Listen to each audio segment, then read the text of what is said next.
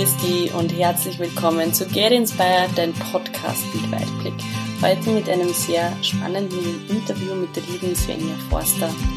Und meine Mission bei Get Inspired ist es ja, Weitblick zu geben.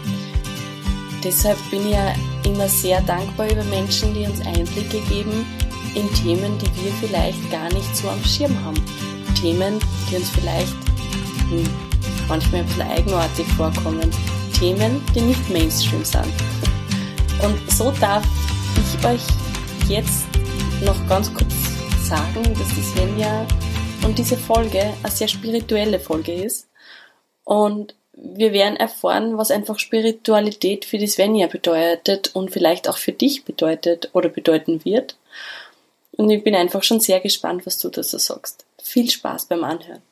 Grüß euch und herzlich willkommen zu Get Inspired, dein Podcast mit Weitblick.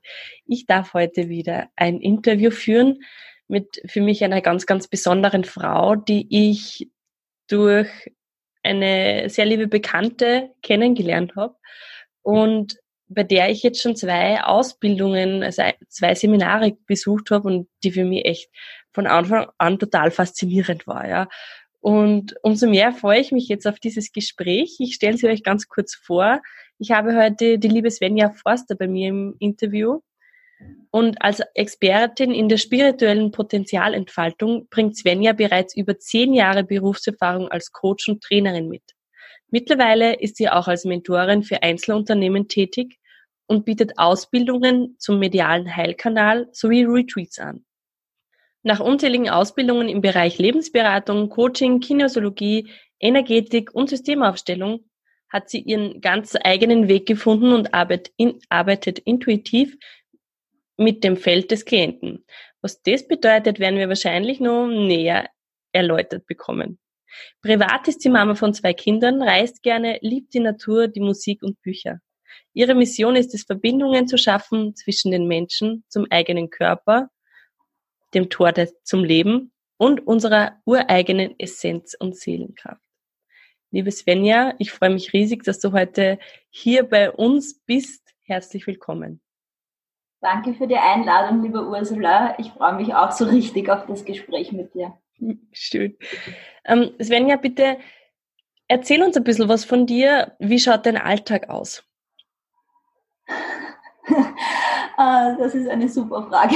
Und zwar, so mein Alltag ähm, ist relativ unspirituell, sehr normal, sage ich mal. Ähm, so, ja, äh, für mich ist es so, ich habe ja zwei kleine Kinder, also kleine mittlerweile sind die gar nicht mehr so klein, zwei Mädels, die sind sechs und acht Jahre. Und äh, ich habe einen relativ stressigen Alltag oder beziehungsweise einen recht vollgepackten Alltag, weil ich meine Mädels auch ähm, mittags von der Schule abhole. Das heißt, ich koche jeden Tag für sie, wir machen jeden Tag zusammen Aufgabe. Vormittag mache ich meine äh, Kliententermine oder auch Büroarbeit und dann verbringe ich eigentlich den Nachmittag mit meinen Mädels. Und am Abend geht es dann meist wieder los mit Terminen, wenn die beiden im Bett sind, mit Vorbereitungen für mein Business und so weiter. Also es ist recht, recht dicht. Das klingt sehr eingeplant, ja, auf, auf alle Fälle. Ähm, und wie geht's dir dabei? Mir geht's eigentlich sehr gut damit, wobei das natürlich schon eine Herausforderung ist. Also meine, meine Herausforderung im Leben ist wirklich äh, so die Zeit, ja, so den Alltag gebacken zu bekommen und nebenbei mein Business, was extrem viel Aufmerksamkeit braucht, ja, auch gut am Laufen zu halten. Und es funktioniert aber ganz gut für mich, weil mir einfach wirklich beide Bereiche auch so viel Spaß machen. Ja. Also ich liebe mein Business und ich liebe aber auch die Zeit mit meinen Kindern. Und das möchte ich auf gar keinen Fall wissen, missen. Also ich werde immer wieder auch gefragt, ja, warum gibt's das denn nicht in Hort? Ja, dann können sie dort essen und Ausübung machen. Und das will ich aber nicht. Ja, die werden eh so schnell groß. Und ich möchte einfach ähm, ja viel so viel Zeit wie möglich mit den beiden verbringen. Ich möchte wissen, so wie geht's denen auch äh, bei den Dingen in der Schule. Und mag einfach ja das Leben meiner Mädels mitbekommen. Mhm. Das klingt super schön. Liebes Svenja, ich habe jetzt ein bisschen eine ungewöhnliche Frage, aber die, die brennt mir tatsächlich schon lang auf, auf dem Herzen. schon seit ich dich kennengelernt habe. Darf ich mal ganz kurz nachfragen, wie alt du bist? 39. 39. Und für mich war es jetzt total spannend, wo kommt der, der Name Svenja her? Von, von wo ist der und wie hat der dich gefunden? Gute Frage. So, meine Scherzantwort ist immer, meine Mama war zu oft bei Ikea. ähm, aber grundsätzlich ist es so, dass meine Mama irgendeine Urstrumpftante, äh, in Schweden, die in Schweden gelebt hat, hat. Und die hat damals, wie sie gehört hat, dass sie schwanger ist, ihr Namensbuch geschickt. Und in diesem Buch stand sozusagen der Name Svenja drinnen. Mhm. Und äh, ich war eigentlich als Kind überhaupt nicht happy damit, weil ich es komisch fand. Ja, das ist so nicht normal. Habe mir auch immer andere Namen ausgedacht. Das hat immer wieder mal gewechselt, was mir halt gerade gefallen hat. Aber nach und nach, je älter ich geworden bin, habe ich es zu schätzen gewusst, weil es war einfach herrlich dann, wenn in der Schule jemand gesagt hat, Sandra, und dann haben fünf Leute nicht gewusst, wer sie sind, ja, und das habe ich immer gewusst. Und auch so, wenn ich meinen Nachnamen geändert habe, ich war auch mal verheiratet, dann hat man immer gewusst, ja, die Svenja ist die Svenja, da gibt's nicht so viele. Ja, also konnte ich mit Leichtigkeit meine Nachnamen ändern. Okay, ja, spannend. Das hat mich nämlich tatsächlich interessiert. Weißt du, was Svenja bedeutet? Nein. Okay. Wobei, oh ja, äh, wenn du mich jetzt so fragst, ich erinnere mich, dass mir mal erzählt worden ist, dass es äh, so in die Richtung von die Starke. Mhm. Passt ja. Passt, ja. cool. Liebe Svenja, jetzt lass uns ein bisschen, also du hast schon erzählt, du, du hast Klienten und ähm, in einer Anmoderation habe ich gesagt, dass du eben Trainerin bist. Was genau und, und Coach, was genau, wieso kommt man zu dir? Was, was kann man von dir lernen? Also das, was ich äh, versuche, den Menschen mitzugeben, äh, hast du eh auch so schon in der Anmoderation sehr schön gesagt, ist die Verbindung äh, wiederherzustellen zu sich selber im ersten Schritt mal. Äh, und wenn ich sage zu mir selber, gibt es auch eine tiefe Ebene in uns, äh, die ich Essenz nenne, die mit unserem Ursprung verbunden ist, da wo wir herkommen. So diese Göttlichkeit in uns, ja, diese reine Essenz, die jeder von uns hat und dorthin auch wieder eine Anbindung zu finden. Weil in dem Moment, wo du dorthin eine Anbindung hast, zu deiner Seelenkraft, zu deiner Seelenessenz, aktivierst du wieder diese Erinnerung in dir, warum du eigentlich hierher gekommen bist. Für alle, die jetzt vielleicht noch nicht so in dem Thema hm, Spiritualität drinnen sind, erklär uns bitte ganz kurz, wie du das siehst. Ja, gibt es denn tatsächlich einen Grund, warum wir da sind? Ja, also für mich ist das auf jeden Fall so. Ich glaube ganz fest daran, dass wir als Seele hierher gekommen sind auf die Erde, um eine menschliche Erfahrung in dem Körper zu machen und dass wir uns vornehmen, äh, welche Erfahrungen wir machen wollen und dass wir auch alle ein Geschenk mitbringen, das wir mit der Welt teilen können. Ja, und dass nur wir in unserer individuellen Note quasi hierher bringen können. Ja, weil ich höre immer wieder mal von den Menschen, die sagen, naja, eigentlich wäre ich ja zum Beispiel schon auch gern Coach, aber gibt ja schon so viele und äh, da wird jetzt auch keiner mehr auf mich gewartet haben. Und das ist aber überhaupt nicht so, weil jeder hat seine ganz eigene individuelle Geschichte. Also deine Geschichte gibt's nicht zweimal. Und dementsprechend hast du eine ganz besondere Note, die du hierher bringst, die niemand anderer hierher bringen kann. Und ich verwende gerne dieses Bild von, wir spielen alle gemeinsam eine Symphonie. Und erst wenn jeder seinen Teil dieses Akkords spielt, so dann klingt diese Symphonie wirklich richtig rund. Mhm. Gerade Gänsehaut. Und deshalb habe ich jetzt ein bisschen eine längere Pause gemacht, weil ich glaube, das muss man sich echt auf der Zunge zergehen lassen. Ja, wunder, wunderschön. Bevor wir jetzt in deine, in deine ganz persönliche Geschichte einsteigen, kannst du uns du nur mal ganz kurz erklären, was für dich Spiritualität ist? Was, was ist das? Kann man das jetzt wenn jetzt der Zuhörer von mir sagt, ja, was, was will sie mir damit sagen? Wo genau, was genau ist es für dich?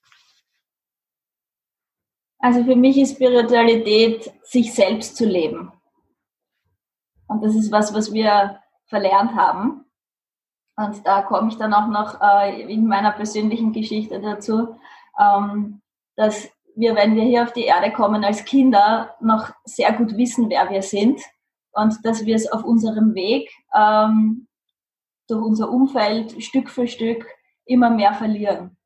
Und dorthin wieder zurückzufinden, wer ich denn eigentlich bin, das ist für mich der spirituelle Weg. Und gibt es für dich sowas wie eine höhere Macht, irgendwas, was, was über uns steht?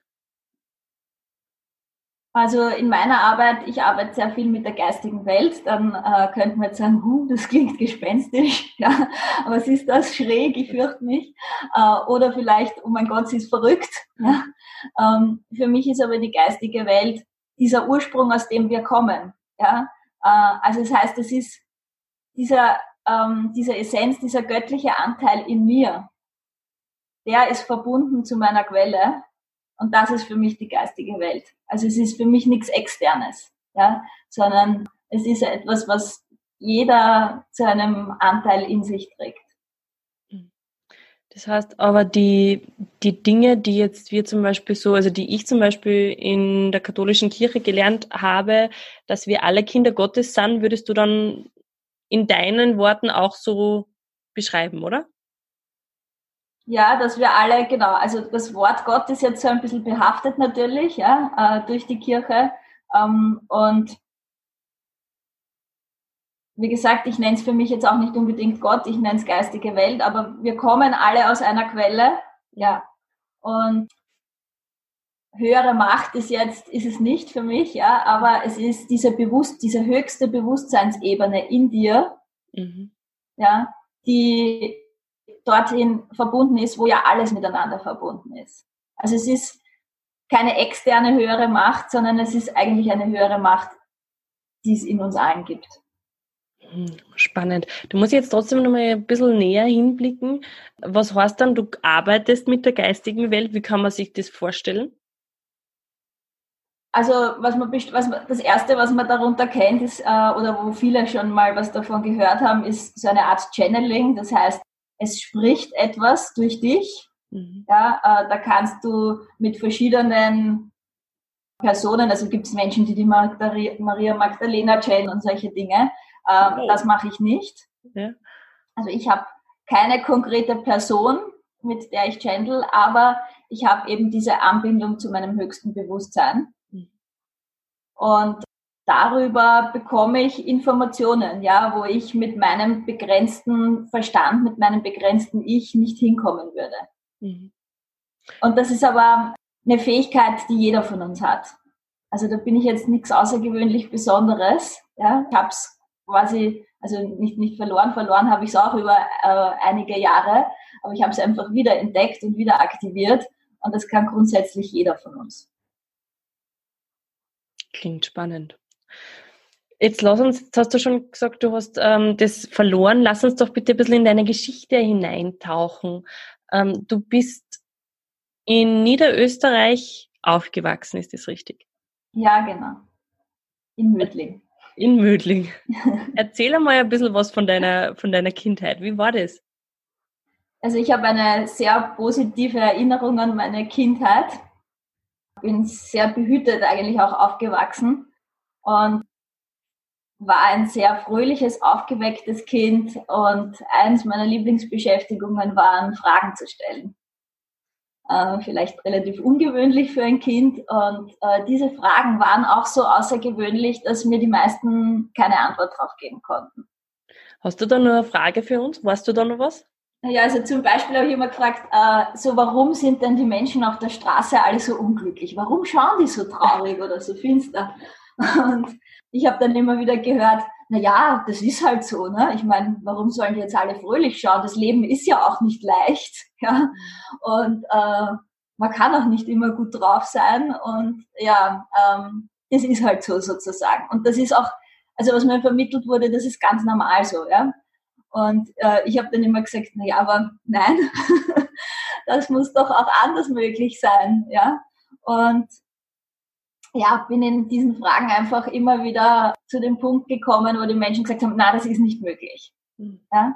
Und da gab es einfach ganz viele Dinge, auch ganz unangenehme Dinge. Ja, also wir hatten zum Beispiel Nachbarn, die konnten keine Kinder bekommen und ich habe immer wieder gefragt, warum die denn keine Kinder bekommen können und ob man das denn nicht verändern kann. Ja, und immer wieder so diesen wunden Punkt so ein Stück weit angesprochen.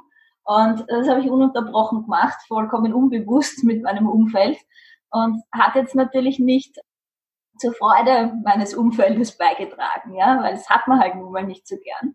Wenn da so jemand kommt und immer wieder Fragen stellt, die eigentlich in einen wunden Punkt reintreffen. Das ist eine Fähigkeit, die mir jetzt im Coaching wunderbar zugutekommt. Aber damals habe ich mich sehr falsch gefühlt. Ja, durch meine Fragen, die niemand interessiert haben, äh, die keiner verstehen konnte, die keiner beantworten konnte und wo ich auch immer wieder gehört habe, nein, das ist nicht möglich, nein, das ist nicht möglich, so funktioniert das nicht. Mhm. Und man kann sich so vorstellen, so ein fröhliches Kind voller Neugier und Vorfreude und dann kommt immer wieder so, nein, so geht das nicht. So wie du dir die Welt vorstellst, so ist das unrealistisch. Also ich habe zum Beispiel als Kind auch Geschichten geschrieben, schon sehr früh. Und habe ich mir gesagt, wenn ich groß bin, dann kann man die dann kaufen und dann kann die quasi, dann werden sie so eine Art Bestseller, ja. Und da habe ich auch, na ja, dafür wird es nicht reichen. Das wird nicht funktionieren. So leicht geht das nicht, ja. Und das war jedes Mal so wie so ein Schlag in die Magengrube. Okay, ist ja gar nicht so lustig hier, wie ich dachte. Mhm. Ja. Und ja, so nach und nach glaube ich, schneiden viele von uns, weil es geht ja ganz vielen so, so Stück für Stück Dinge von sich ab, bis sie irgendwann in diese Box passen, die ihrem Umfeld entspricht und verlieren da ganz viel von sich. Mhm.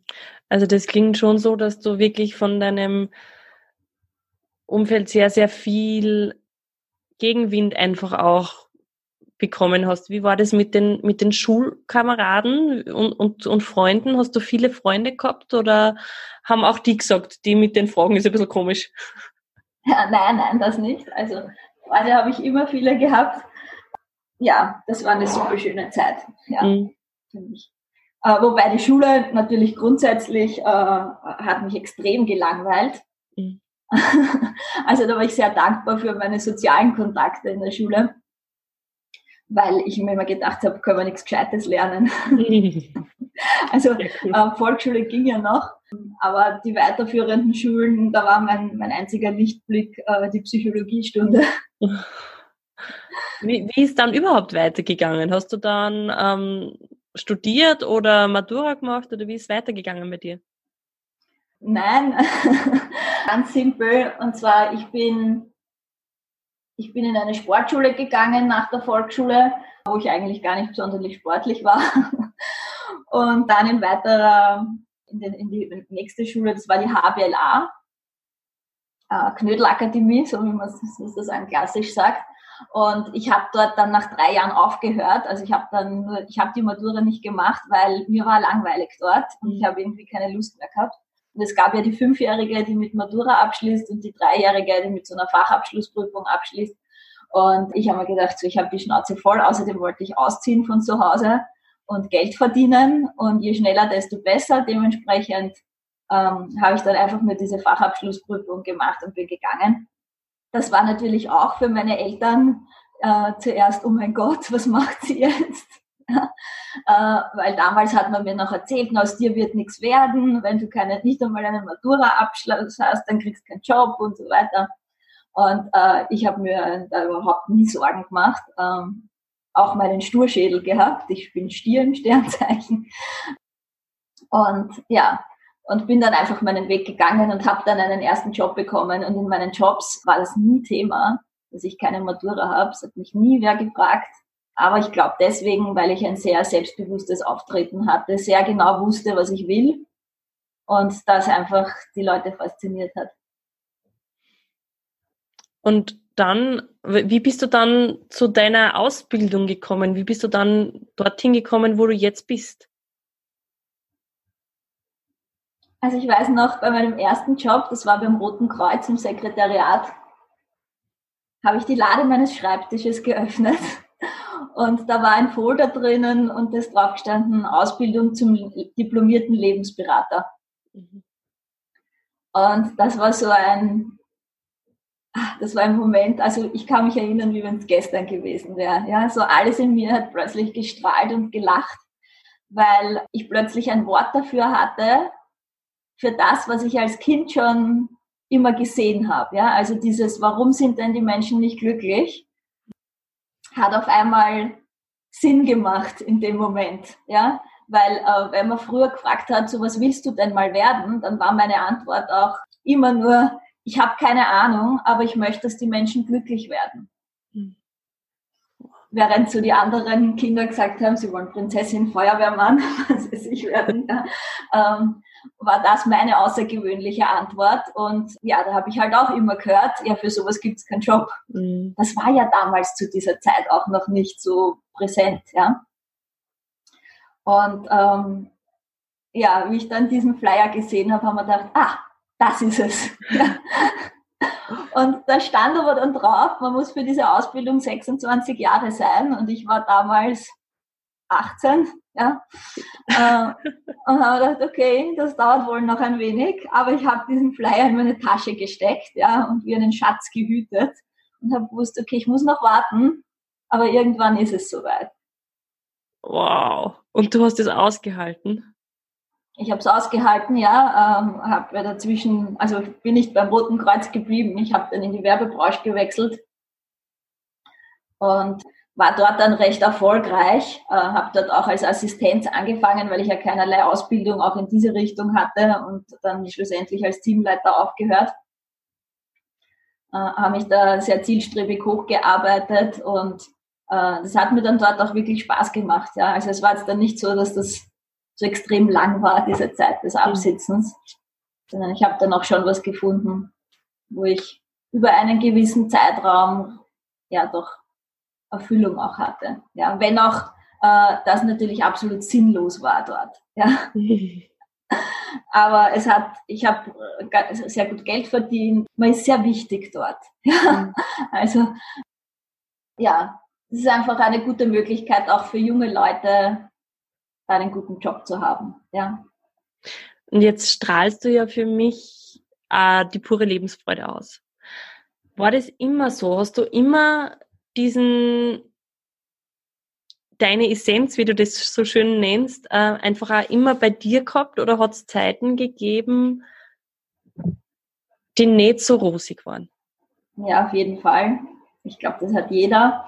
Und ich glaube auch, äh, das sind diese Dinge, die wir manchmal nicht sehen, dass Menschen, die besonders strahlen, immer mal sehr tief getaucht sind und aus dieser Tiefe heraus in ihre Kraft, ihre Essenz gefunden haben. Und das ist das, was so, so magisch anziehend wirkt dann für Menschen. Also ich habe vorher schon von meiner Kindheit erzählt und von dem, wie man sich quasi dann immer ein Stück weit mehr anpasst.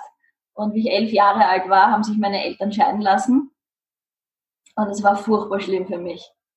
Also äh, das war wie wenn man mich aus dieser behütenden Kindheit rausreißt, ja. Und damit hat, das war eigentlich ein wirklich starker Wendepunkt in meinem Leben. Äh, das sind so die letzten Funken Freude, die dann eh schon weniger geworden sind über dieses äh, Anpassen, wirklich verschwunden und ich war dann ein sehr ernstes Kind und habe da ganz viele Jahre auch nicht rausgefunden aus diesem Sumpf sozusagen, der sich dadurch eigentlich ergeben hat. Ich habe damals natürlich überhaupt nicht verstanden, warum ist denn das so furchtbar schlimm. Ähm, natürlich, das war noch nicht so modern damals, ja, und ähm, all meine Freunde haben äh, Eltern gehabt, die zusammen waren. Also da war das natürlich schon was Außergewöhnliches. Aber heute weiß ich, dass eine meiner Seelenaufgaben ist, Verbindung in die Welt zu bringen, habe ich vorher schon angesprochen.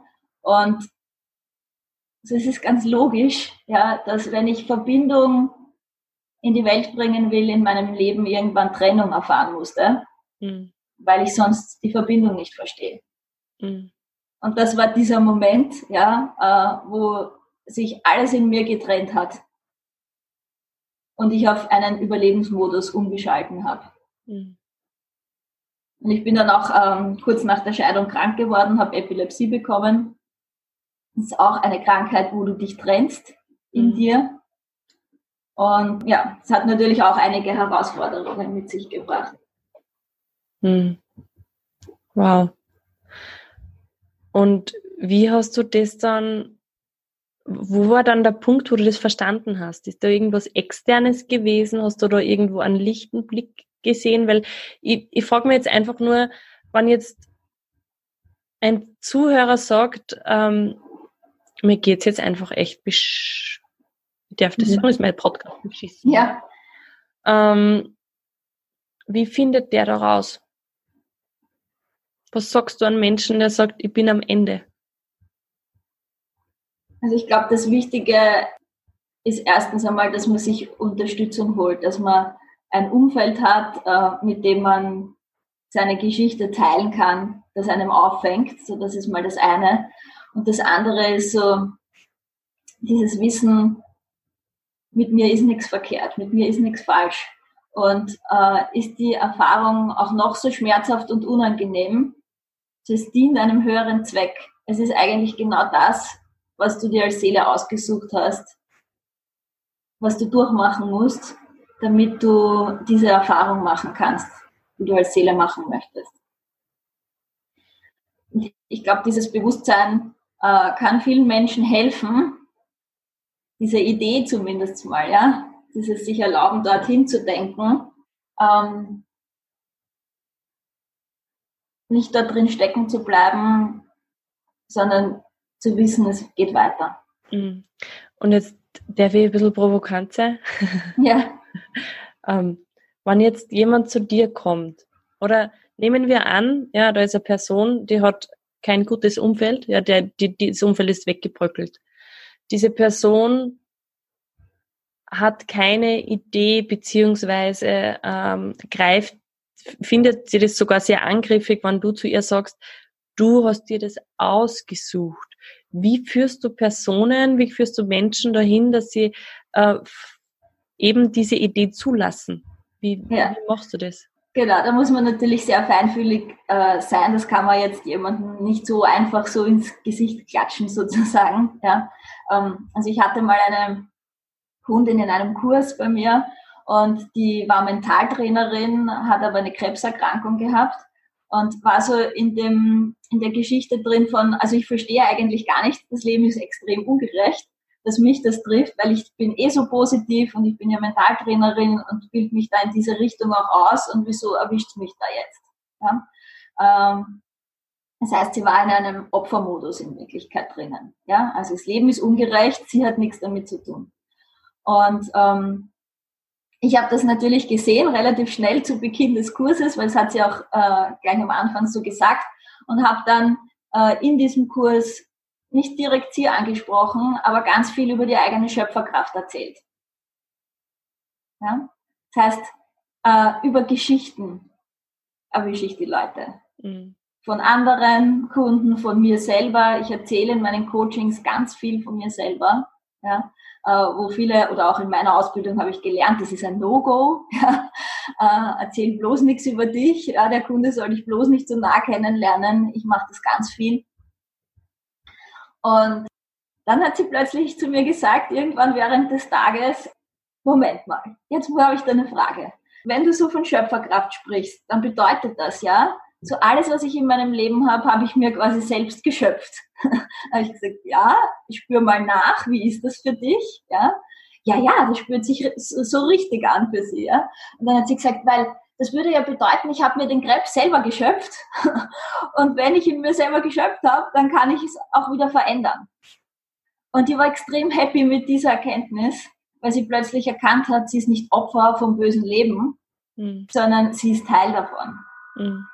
Svenja, glaubst du, dass wir, dass unsere Gesellschaft langsam in diese Richtung geht, dass wir sagen, wir, wir nehmen unsere, unsere Stärke wieder an?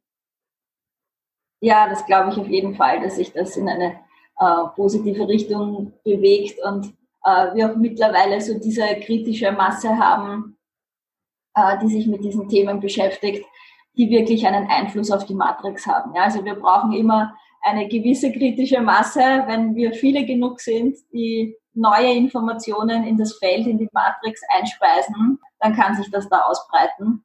Und das sind wir Gott sei Dank. Ja.